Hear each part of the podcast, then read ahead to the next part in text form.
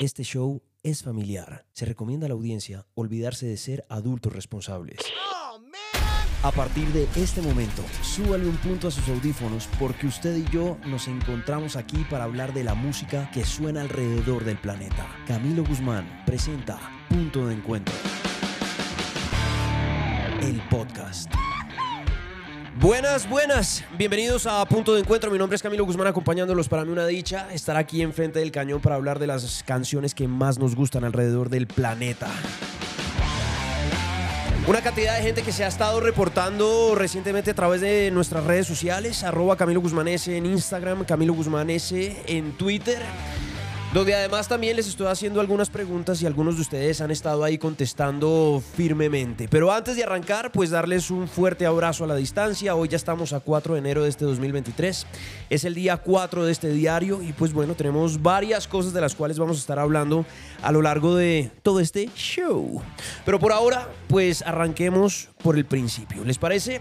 La pregunta que les ponía en Twitter decía exactamente cuál canción haría que usted esperara hasta que se termine para bajarse del carro. ¿Cuál es esa canción que usted cuando llega a su casa parquea? No se puede bajar del carro porque esa canción no se ha terminado. Estuve preguntando a varias personas, varios de ustedes se dieron el tiempo para responder, por eso les mando un abrazo enorme a la distancia, gracias por estar siempre conectados y por hacer que esta vuelta funcione y quiero mandarle algunos saludos a algunas personas que estuvieron ahí muy pendientes, como Adriana Patricia, por ejemplo, Estefanea, Fabio Lozano, Ana Milena Amado, la reina del ají. Está también por ahí Diana Fuentes, Roberto Livos, La Salsa en Medellín, Andrés Reyes, JKS. Todos esos que les estoy leyendo han sido amigos que se han tomado el tiempo para responder cuál es esa canción que no los deja bajarse del carro hasta que se termine. Esa canción que ustedes dicen, no, es que no lo puedo desconectar porque es que ni siquiera la puedo ir oyendo en los audífonos. Me toca esperar a que se acabe para yo poder entrar a mi casa y poder estar tranquilos. Y bueno, en esa selección me encontré un mensaje de una persona que se llama Talia Gaona que me dice cualquiera de Queen hace que yo me quede montada dentro del carro. Y la verdad yo estoy completamente de acuerdo. Cuando uno le suena a Queen, pues es una de esas bandas que indiscutiblemente hay que escuchar. Sobre todo cuando uno tiene una razón especial. Y la razón especial es que la canción que viene a continuación puede ser de mis favoritas. Cuando suena, es de esas que no puedo dejar en la mitad. Me toca acabarla sí o sí. Y es una canción que además me recuerda de una historia bien especial que se esconde detrás de esta canción. Cuando estos manes lanzaron Fat Bottom Girls, pues uno pensaba cómo Freddie Mercury después de la historia que, conocí, que conocimos, siendo una persona que le gustaban los hombres, podía escribir una canción como Fat Bottom Girls. ¿En qué momento Freddie Mercury estaba fijándose en las nalgas de alguna mujer? Y investigando un poco, pues me di cuenta que la canción no la escribió Freddie Mercury. La canción la escribió el que hoy es caballero de la corona. ¿Para qué sirve la monarquía hoy en día en un país? No lo sabemos, pero sabemos que existe y sabemos que la reina Isabel se murió y sabemos que hoy ya el príncipe no es príncipe sino es rey y se llama Carlos y dentro de las personas de honor pues aparece Brian May, el guitarrista de Queen, quien fue nombrado como caballero de la corona y fue precisamente Brian May quien escribió esta canción y la razón es porque cuando estaba muy pequeñito sus papás le llevaron una nana para que lo cuidara y esa nana tenía unas nalgas gigantes y a partir de ese momento él quedó absolutamente encantado hasta que fue grande y pudo escribir una canción que se llamó Fat Bottom Girls. Por eso, con la petición de Talia Gaona y esta historia que se esconde detrás de Queen, aquí les traigo Fat Bottom Girls de su majestad en punto de encuentro en este programa día 4 del 2023. Bienvenidos.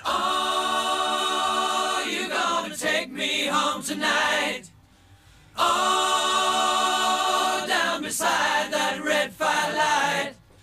Oh, you gonna let it all hang out. Fat bottom girls, you make the rockin' world go round. Arrancar hacia un programa, suena cabrona.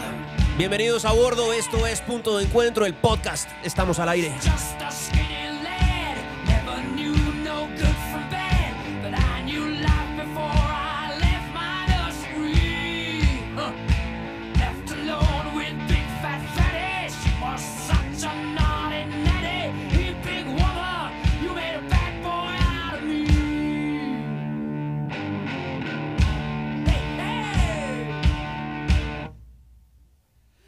bitch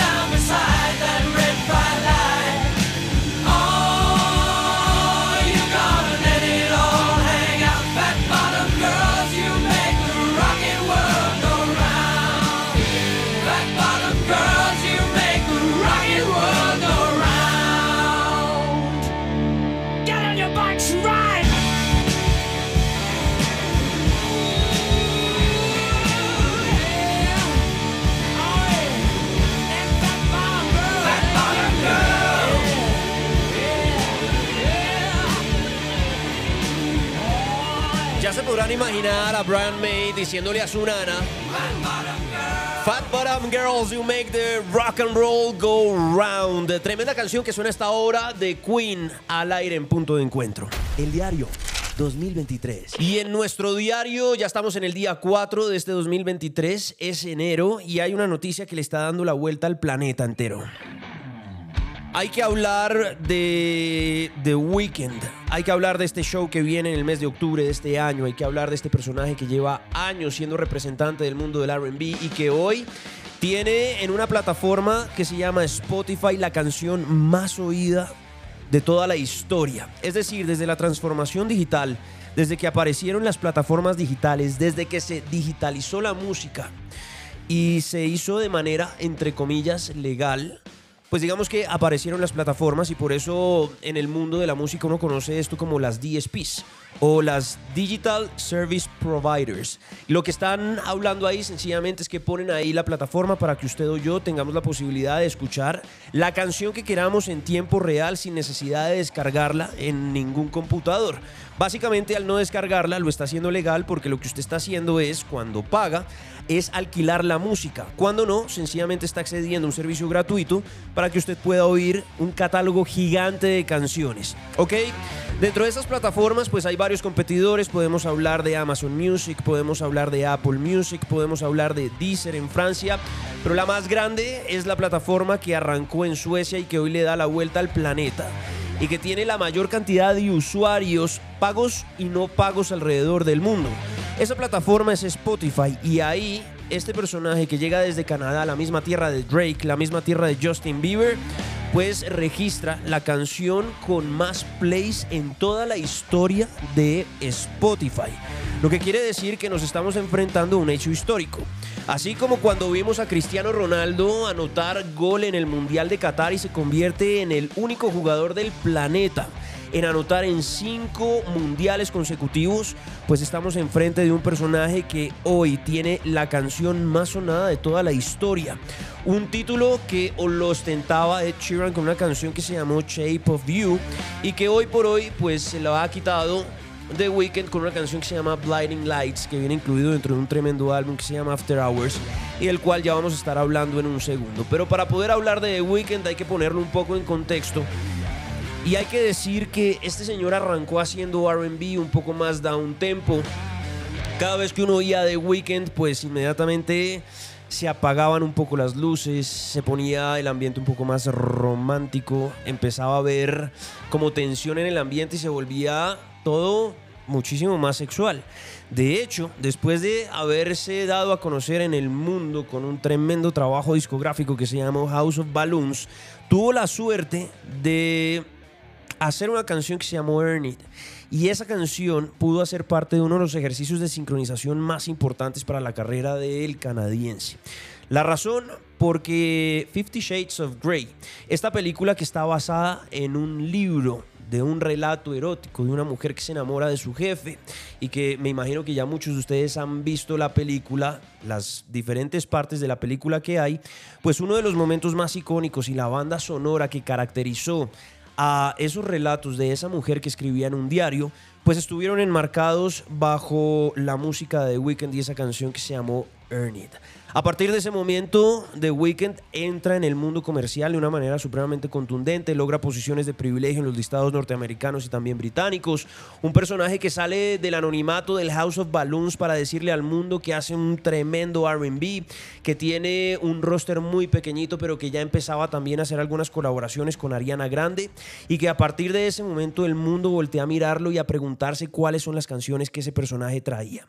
Si ustedes me preguntan, yo me quedo con ese The Weeknd que era mucho más, era mucho más sexy, era mucho más, era, era, era mucho más bonito escucharlo porque no estaba tan ligado a las canciones con un beat mucho más alto. Hoy en día nosotros podemos escuchar discos como Down FM, por ejemplo, o discos como After Hours, y son discos que vienen ligados muy pegaditos a la música electrónica. Incluso si nos devolvemos al Starboy, desde ahí este personaje ya estaba haciendo colaboraciones con Daft Punk.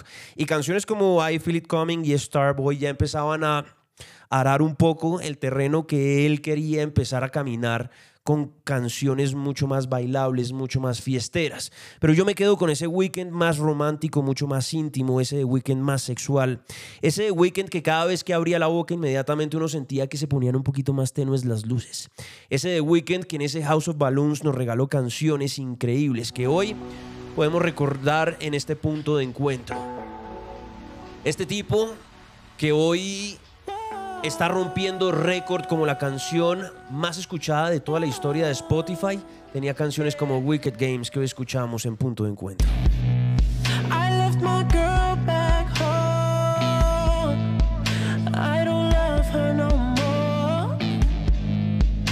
And she'll never fucking know that. These fucking eyes that I'm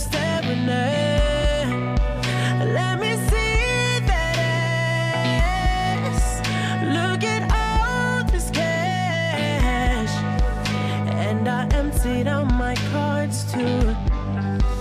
Now I'm fucking leaning on that. Bring your love, baby. I could bring my shame. Bring the drugs, baby. I could bring my pain. I got my heart right here. I got my scars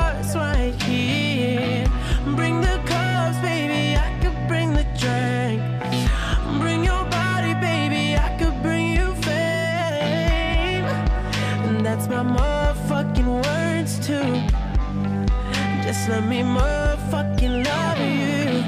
Listen,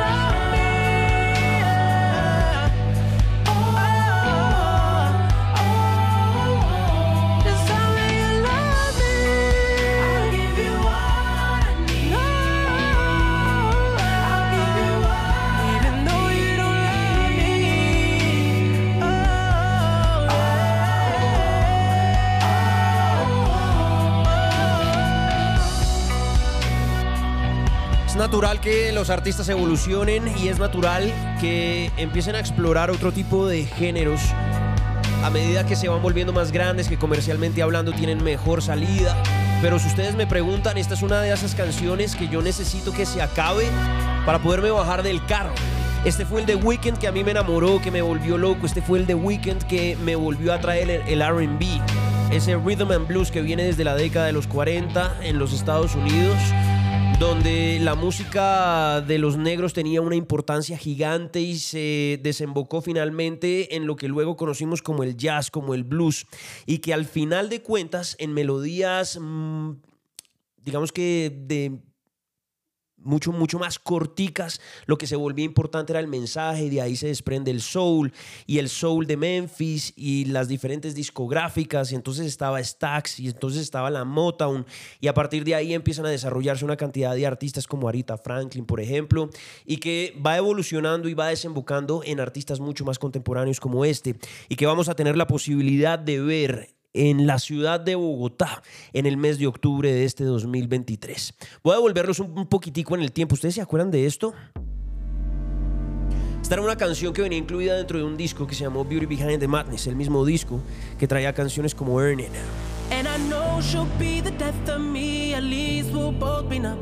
And she'll always get the best of me, the worst is yet to come. But at least we'll both be beautiful and stay forever young. This I know, eh, this I know. She told me don't worry about it. She told me don't worry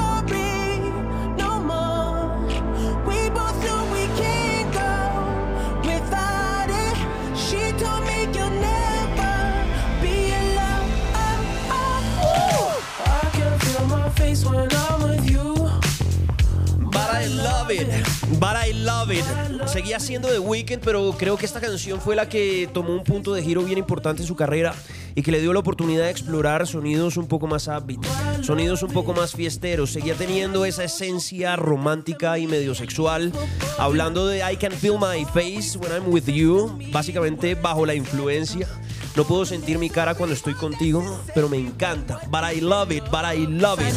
Y a partir de ahí creo que empieza a construir una carrera brutal después de haber sacado Can't Feel My Face, de haber tenido números importantes en los listados americanos, también británicos. Y creo que esto es lo que lo va llevando a la construcción de diferentes trabajos discográficos, incluido el Starboy, incluido el After Hours, incluido el Down FM donde ya vemos cómo su sonido se va tornando un poco más electrónico y ahí sí empieza él a tener un lenguaje dentro del RB mucho más fiestero, muy parecido a lo que pasó en épocas de antaño cuando del soul empezamos a migrar al funk y del funk empezamos a, a migrar al disco, porque en esa época el mundo estaba metido dentro de un ambiente de guerra supremamente tenso y lo único que quería la gente era olvidarse de los problemas y empezar a bailar fuera lo que fuera, las letras que fueran, pero querían bailar, querían desahogar esa frustración que tenían en el corazón de no poder hacer nada por tener un lugar mejor en el mundo, un lugar mejor donde vivir. Y creo que un poco eso es lo que empieza a pasar con The Weeknd en la construcción a medida que va generando diferentes discos. Y así es como termina ganándose en el After Hours la canción más sonada en toda la historia de Spotify, que es Blinding Lights. Una canción que le gana Shape of You de Sheeran, que no es ningún mosco pegado en una pared. Una canción que ya está lejos de sus competidores. De, para que se hagan una idea, por ahí anda Dance Monkey, ¿se acuerdan de Tom Sanai? Está también por ahí Post Malone y una canción que se llamó Rockstar, que sonó muchísimo hace unos 5 años, tal vez. Y que además, para quienes son fanáticos de este rapero norteamericano, pues hay fuertes rumores de que pueda venir a Latinoamérica. Y Colombia hoy siendo una de las grandes plazas para los músicos, pues tenemos una gran posibilidad que si Post Malone decide venir a Latinoamérica por alguna razón, pues nosotros estemos ahí incluidos dentro de su gira. Hay que esperar la confirmación. Se sabe que hay equipos hablando en este momento y tratando de que eso sea posible, pero por ahora no hay nada confirmado. Sencillamente les dejo ahí el rumor.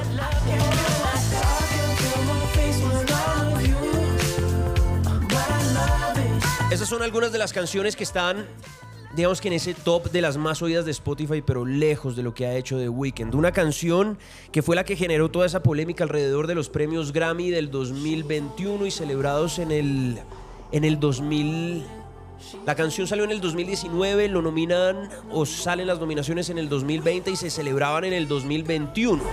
Y la razón por la que hay una polémica es porque siendo una de las canciones más importantes de la historia, uno de los discos más importantes de la historia de la música contemporánea, no fue ni siquiera considerado para las nominaciones. Dicen muchos que hubo una confrontación de poderes, que The Weeknd se presentaba en el show de medio tiempo del Super Bowl en el 2021 y eso generó que la organización de los premios Grammy estuvieran un poco en desacuerdo y no lo tuvieran en cuenta y lo ignoraran por completo. Generó reacciones de diferentes artistas, entre ellos estuvo incluido Justin Bieber, que dice que ha sido un fanático del RB desde siempre y que hizo un disco RB con todas las bases RB, con toda la producción RB, las características que un disco de RB necesita y no fue ni siquiera considerado para estar incluido dentro de esa categoría. Nicki Minaj también levantó la mano y dijo que no estaba de acuerdo con que canciones de ella no fueran consideradas por los premios de la academia. Los mismos Killers dijeron que no hubo veedores en la contada de los votos para poder sacar los prenominados y nominados a esa edición de los premios Grammy del 2021.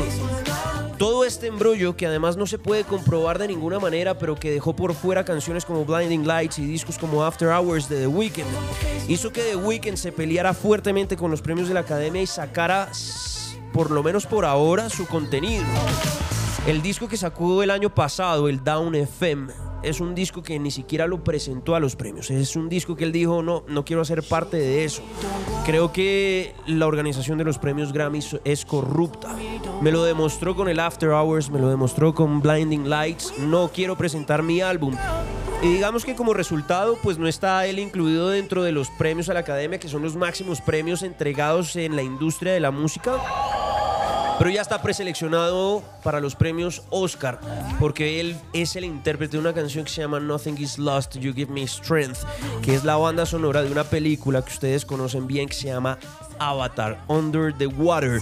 Muchos la vieron hacia finales del 2022, otros están por verla, por esa razón no vamos a dar ningún spoiler de la película, pero lo que sí podemos decir es que The Weeknd viene haciendo una cantidad de cosas muy interesantes desde que sacó ese House of Balloons y hasta ahora, una transformación musical increíble donde ha explorado diferentes géneros, donde pasó de ser ese exponente crudo del RB para empezar a adornar su música con diferentes elementos y hoy ser considerado como uno de los artistas más importantes del planeta. Como les decía hace un rato, Colombia con la posibilidad de ser una de las de los países que recibe a este personaje dentro de su gira y que en el mes de octubre vamos a tener la posibilidad de oír esta canción, la más sonada en toda la historia de Spotify, una canción que tiene más de 3.337 millones de plays. Una canción que viene incluida dentro de ese After Hours y que tiene una esencia cabrona de fiesta, de desahogo, que tiene un alma brutal guardando el RB en la voz de The Weeknd. Blinding Lights al aire en punto de encuentro.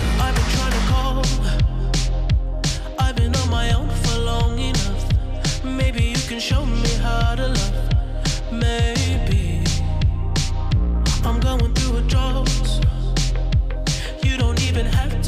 Too much.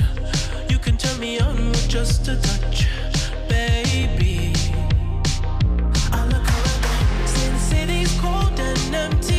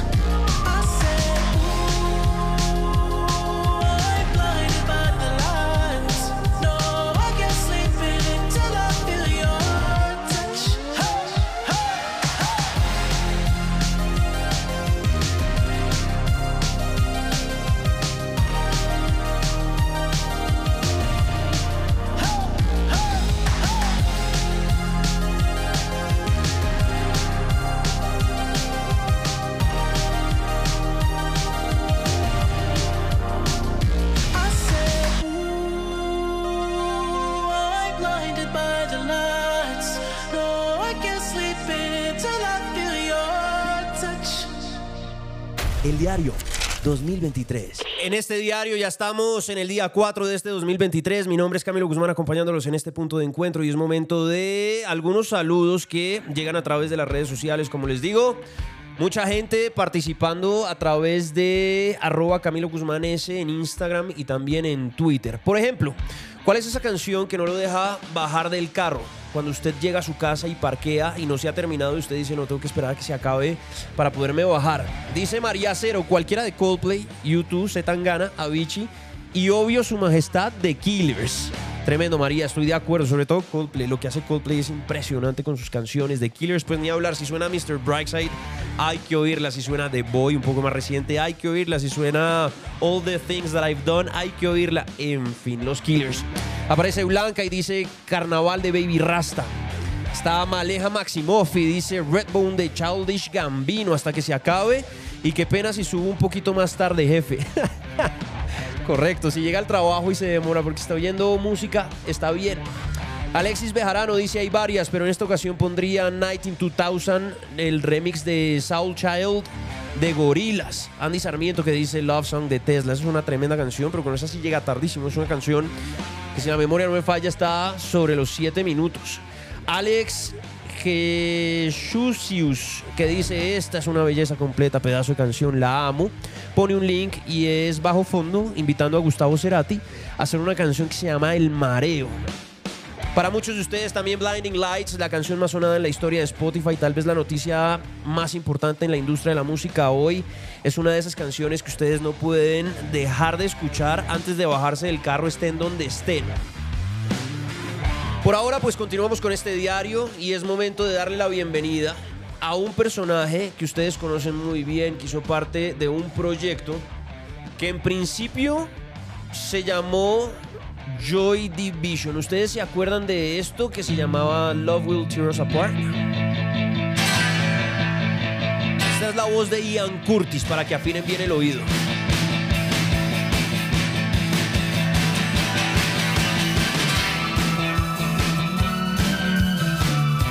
Ahí ya se empezaban a oír los teclados. Esos teclados son de Bernard Sumner, que hoy está de cumpleaños.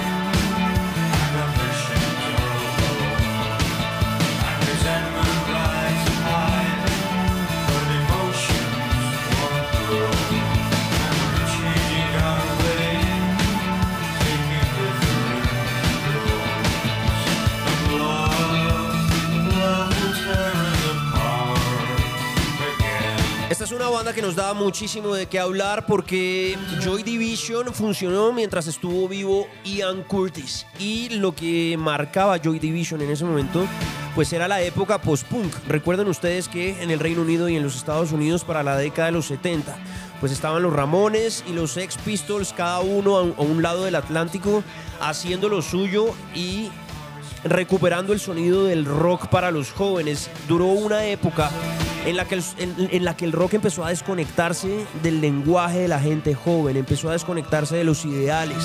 Un poquito después de Led Zeppelin, un poquito después de Pink Floyd, un poquito después de lo que estaban haciendo los Beatles, de Who, los Rolling Stones, de lo que estaba haciendo Yes, de todo lo que venía pasando hacia finales de la década de los 60. La gente empezó a desconectarse, empezaron las cosas a sonar un poco igual hasta que apareció el punk. No mucho virtuosismo, tres acordes, pero mensajes supremamente contundentes, súper políticos, que le devolvieron a la gente una especie de identidad, no solamente con las canciones, sino con la forma de vestir. Es más, el punk está basado en algunas prendas que son sagradas para la monarquía inglesa, para quienes fueron reyes en el Reino Unido como lo escocés y por eso ustedes ven que los punk por lo general tienen parches escoceses puestos en sus entre comillas harapos. Es una forma de decirle a la monarquía, no me importa qué tan rey seas, nosotros somos del pueblo y esto es lo que cantamos, son mensajes megapolíticos, megasociales y eso hizo que en el mundo del punk los jóvenes volvieran a tener como un acercamiento importante como al mundo del rock. Durante toda esa década empieza a ver una cantidad de gente que se inspira en estos manes y que empieza a hacer música y que tal vez no eran acordes tan sencillos, no eran canciones tan cortas, sino eran un poco más virtuosas, canciones un poquito más largas, canciones un poco desprendidas de los mensajes sociales y políticos que empiezan a darle un nuevo aire a la música y empiezan a abrir la puerta de esa nueva etapa que se llamaba post-punk o después del punk. Y ahí entraba muy bien Ian Curtis y ahí entraba muy bien Joy Division y ahí entraban canciones muy bien como esta que se llama Love Will Tear Us Apart de un tremendo trabajo discográfico que sale hacia finales de los 70, principios de los 80. Recuerden ustedes que Ian Curtis se suicida, si no estoy mal, en 1980 y a partir de ese momento se acaba ese proyecto. Es como si con la noticia de Ian Curtis, todo lo que había hecho Joy Division hasta ese momento se acabara. Y ella, entran todos ellos en un dilema y dicen, ok, ¿nosotros qué vamos a hacer? Nosotros traíamos un mensaje, se nos murió el vocalista, ¿hacia dónde va este proyecto? Y deciden rebautizarlo y deciden ponerle New Order. Y deciden que el vocalista de esa banda sea Bernard Sumner. Y resulta que Bernard, desde que estaba tocando en Joy Division con Ian Curtis. Era un personaje que hacía los back vocals de la banda. Era un tipo que hacía los teclados y además tocaba guitarra. Lo que pasa es que cuando Bernard empieza a cantar en este nuevo proyecto que se empieza a llamar New Order, pues era una voz completamente diferente a la que presentaba Ian Curtis. Era una voz un poco más floja, era una voz un poco más melódica, era una voz no tan gruesa en el momento de cantar. Y además de eso, empieza a incursionar de una manera muy importante y a volver muy protagonistas los sintetizadores, que fueron los que empezaron a abrirle la puerta en esa época post-punk a algo que nosotros nos encontramos dentro de la música y la historia de la música que llamamos como la nueva ola o el new wave de ese momento. Bandas como The Depeche Mode, bandas como Information Society, bandas como The Talking Heads, los de Psycho Killer, todos esos manes empezaron a ser parte, bandas como YouTube, empezaron a ser parte de ese New Wave, empezaron a desprenderse de lo que estaba pasando en la era post-punk y empezaron a meter sintetizadores dentro de sus canciones y de esa manera también empezaron a volver muy importante el mensaje dentro de las canciones. Si uno se mete en el New Wave y trata de encontrar como una característica especial de cómo sonaban en esa época las bandas y las canciones. Es difícil porque hay una exploración bien interesante entre el mundo del rock y el mundo de la electrónica. Con la aparición de los sintetizadores, estos manes pueden empezar a experimentar un poco entre las guitarras y los sonidos electrónicos y empieza a ver una nueva propuesta de música donde además del mensaje la gente también podía bailar, la gente también podía irse de fiesta, la gente se podía tomar unos tragos, se la podía parchar la música y empiezan a volver este tipo de canciones y este tipo de bandas una especie de estilo de vida. Yo creo que el New Wave se puede definir como un estilo de vida en términos sonoros para diferentes bandas que hicieron parte como del auge y que aportaron con sus sonidos, con sus registros fonográficos a construir la historia de la música. Por eso la llegada de Bernard Sumner es tan importante, porque cambia de ruta a lo que venía siendo Joy Division. Se muere Ian Curtis, se acaba la era post-punk y empiezan estos manes a hacer la era del New Wave y a empezar a poner diferentes canciones como himnos en diferentes momentos específicos de la historia. Ejemplos para el nuevo milenio, canciones como Crystal. Ejemplos para la década de los 90, canciones como Regret. Para la década de los 80, canciones como esta. ¿Se acuerdan de Bizarre Love Triangle? Oigan la diferencia de voces. Hoy Bernard Sumner, héroe, está de cumpleaños.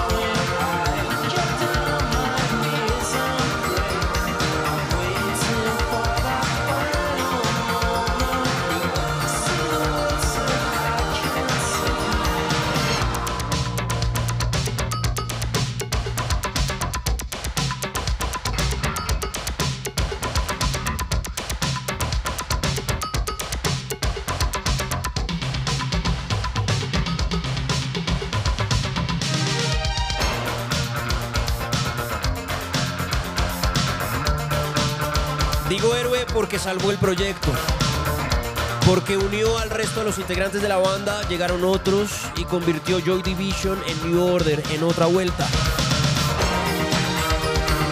Porque nos regaló canciones como Bizarre Love Triangle, como Blue Monday, como Crystal, como Regret.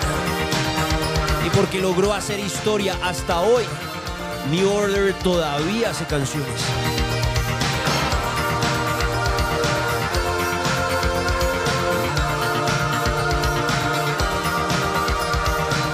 Deseamos un muy feliz cumpleaños a quien se convirtió, además, contra todos los pronósticos en el vocalista de este proyecto, Bernard Sumner.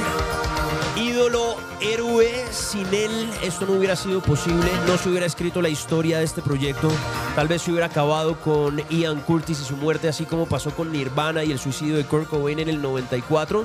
Y bueno, nos da la posibilidad de poder cantar canciones como estas hoy en punto de encuentro. Este es el radar Entertainment News. de punto de encuentro. Y en el radar de punto de encuentro les traigo una banda bogotana, una banda que está liderada por una mujer que se llama María José Camargo Majo, con quien he tenido la posibilidad de hablar y trabajar además para una marca de whisky que es Jameson Irish Whisky, con los que alguna vez hicimos una canción para un evento que esos manes tenían en la ciudad de Bogotá.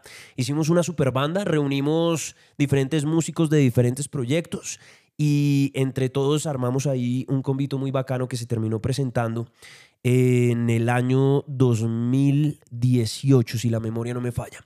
Pero ¿por qué Majo hoy y su combo de amigos es protagonista y está en el radar de punto de encuentro? Pues resulta que estos tipos, bueno, esta banda, porque está liderada por María José, eh, tienen una sorpresa bien especial y es que van a estar sacando después de bastante tiempo una nueva canción y sale el próximo 20 de enero. ¿Quieren saber más o menos a qué suena? Fíjense, esto se llama Disney. Dios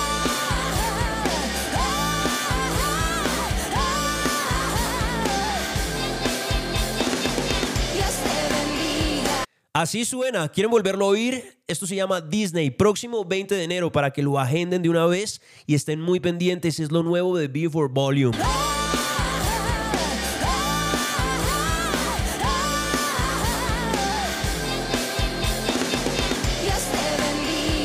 Tremendo Majo y todo su combo. Ellos son Nicolás, Juan Camilo, Hans y Majo haciendo Disney, el primer sencillo de lo que será su próximo trabajo discográfico y una banda que viene haciendo sonidos alternativos bien interesantes. Han explorado con el español, han explorado con el inglés también.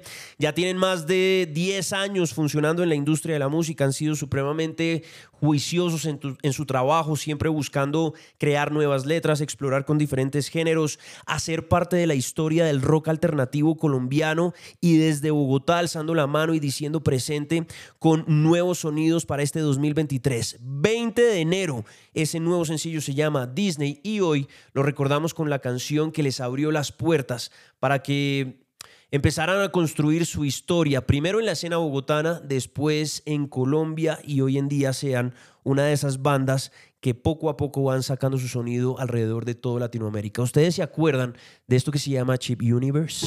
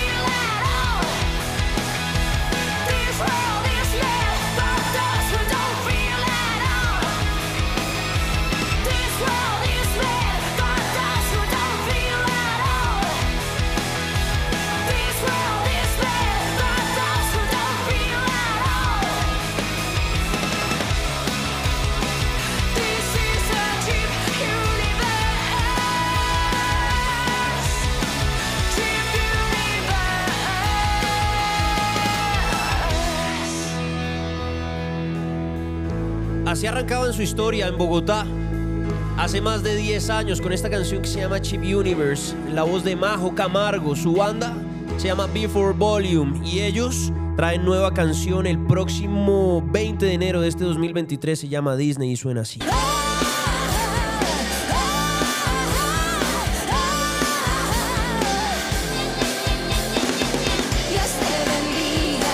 El diario 2023.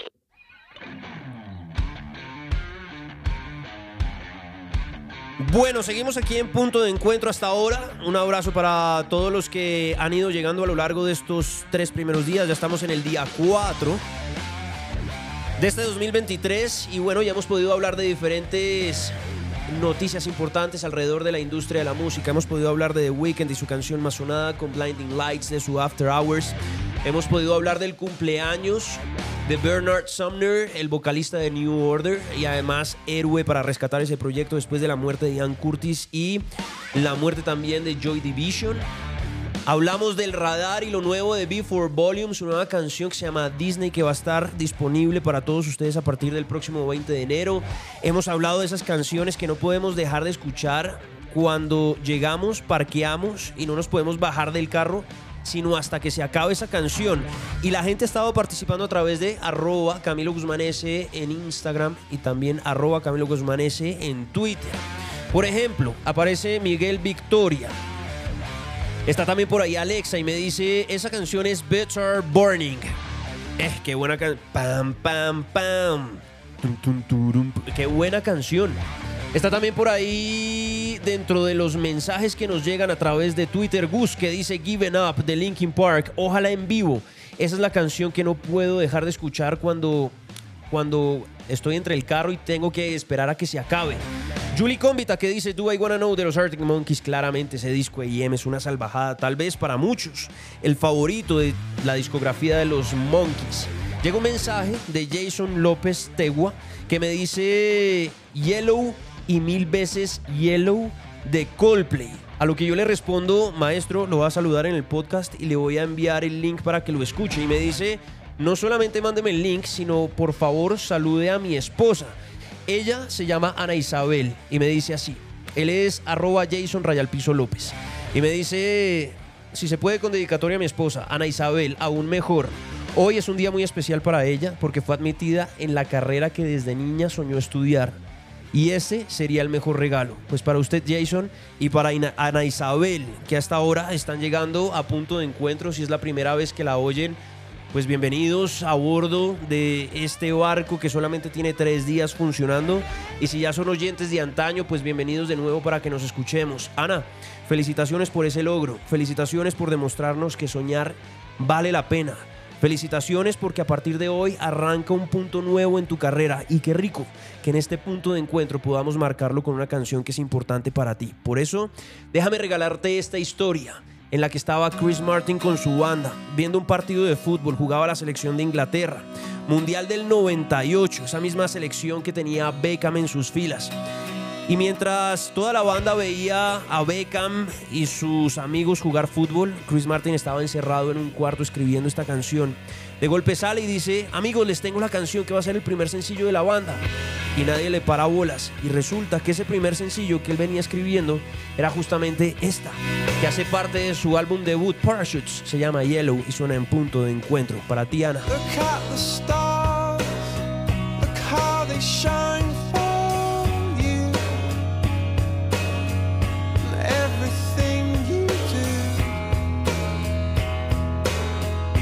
they were all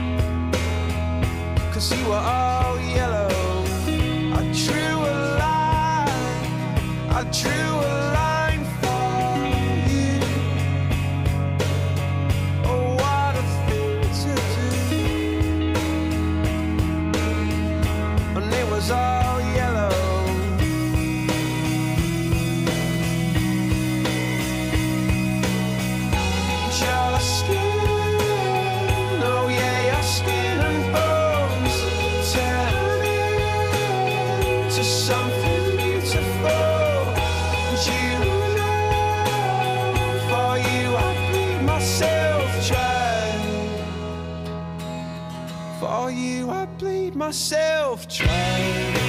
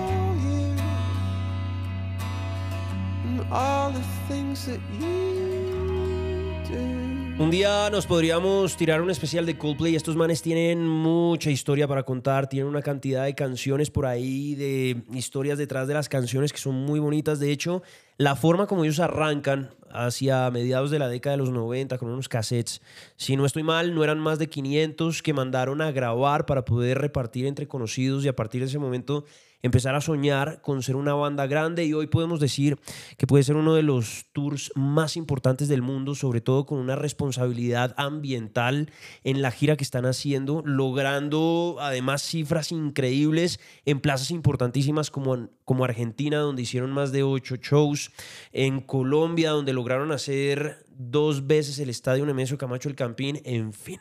Una cantidad de cosas que giran alrededor de, de Coldplay y que hoy es una de nuestras bandas invitadas a responder esa pregunta, ¿cuál canción haría que usted esperara hasta que se termine para que se pueda bajar del carro? Llega el momento de decirles cuál es la mía. Varias veces me han preguntado, Guzmán, ¿cuál es su canción? Esa canción que usted no puede dejar de cargar con usted, esa canción que siempre lleva, esa canción que hace que usted espere hasta que se termine para bajarse del carro.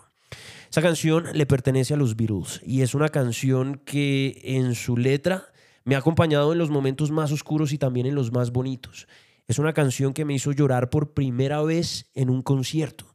Una canción que la interpretó Dave Grohl con su guitarra cuando vino con los Foo Fighters por allá el 31 de enero y que se presentaron en el estadio Nemesio Camacho el Campín. Una canción que lo enfocó a él, a Grohl, a quien es hoy mi artista favorito, y con su guitarra empezó a interpretar las notas de esa canción que se inventó Paul McCartney y que está inspirada en la música clásica, en una canción de Bach, y que en una entrevista por allá en el 2005 en un show de televisión, básicamente de su propia voz, Paul McCartney explicaba cómo escribió Blackbird. I was explaining to the American audiences what, how that sort of started. It was because me and George used to sit around learning all the old, the basic rock and roll chords. But there was one little thing we used to do, which was a sort of semi-classical thing. Um, it was a, a little show-off piece we had. Well, it was actually classical, but we made it semi.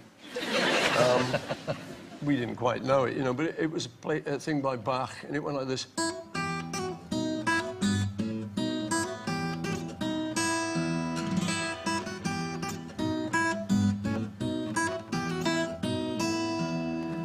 Actually goes da-da-dun, da-da-dun, da-da-dun, da-da-dun, da-da-dun, da-da-dun, da-da-dun, but we, we didn't know that second half. And that was a bit we went wrong But I always liked this little. So years later, I then adapted it into the song Blackbird. Taking that sort of thing, you know.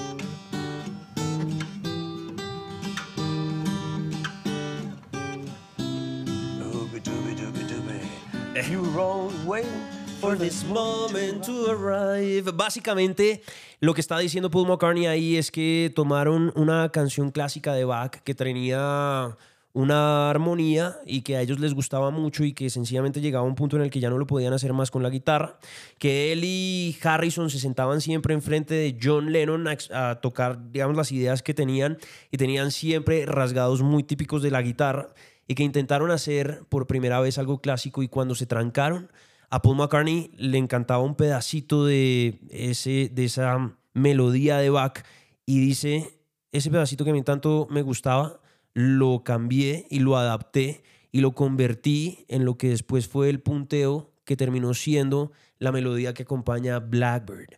Esa canción que dice Blackbird singing in the dead of night, take these broken wings and learn to fly all your life. You were only waiting for this moment to arise. Es tremenda. Y esa canción, como les decía, la canta Dave Grohl en el Campín en Bogotá y lloro yo por primera vez en un concierto. Esa canción me ha acompañado en los momentos más bonitos y también en los más tristes de mi vida. Es una canción que por alguna razón se metió entre mis entrañas y no me suelta. Es una canción que por encima de Oasis, por encima de los Foo Fighters, por encima de Aerosmith, cada vez que suena logra detener mi mundo y ponerle toda la atención posible a esos dos minutos y pico que dura, que incluso dentro de la grabación original se alcanza a oír el metrónomo, donde al final de cuentas lo único que están haciendo es cantarle un mirlo. Blackbird, en la traducción al español, es un mirlo, ese pájaro que canta bonito y que estaba esperando ese momento en el amanecer, antes justamente de que saliera el sol, en el momento más oscuro, para tomar sus alas rotas y aprender a volar. Por eso, esta canción me mueve las entrañas. Por eso, esta canción hoy hace punto de encuentro. Y por eso, con esta canción, hoy les digo gracias por la sintonía, por estar en este diario, en este constante hablar de música, artistas, bandas y canciones que nos mueven la vida y el corazón. Pueden seguir participando a través de arroba Camilo Guzmanes en Instagram, arroba Camilo Guzmanes en Twitter. A través de la descripción del programa hay no solamente un link para que ustedes puedan dejar un mensaje de voz y hacerlos parte de este show, sino hay algunas encuestas donde les estoy preguntando algunas cosas para que podamos tener un poco más de feedback y podamos hacer de este programa lo que ustedes quieran realmente para que podamos compartir esas canciones, esas letras, esas bandas, esos artistas que nos mueven el corazón. Por ahora, cerrando este día 4 y después de la explicación de Paul McCartney, aquí están los Beatles con mi canción favorita de favoritas de todos los tiempos. Señoras y señores, en punto de encuentro, Blackbird. Blackbird singing in the dead of night. Take these broken wings and learn to fly all your life. You were only waiting for this moment to arise.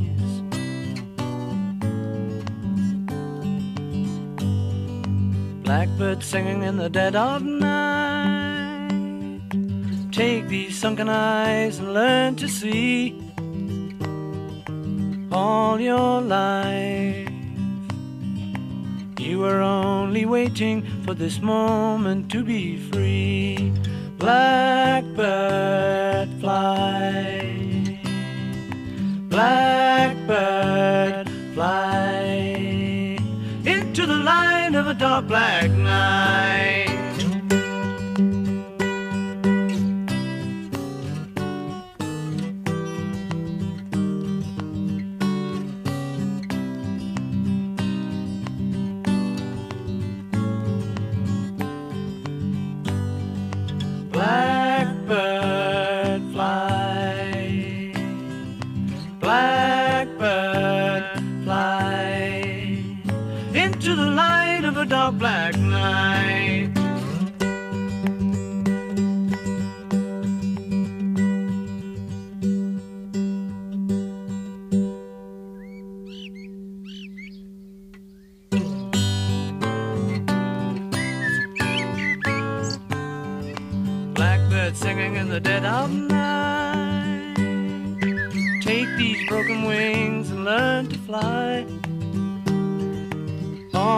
Life. You were only waiting for this moment to arise. You were only waiting for this moment to arise. You were only waiting for this moment to arise. Punto de encuentro.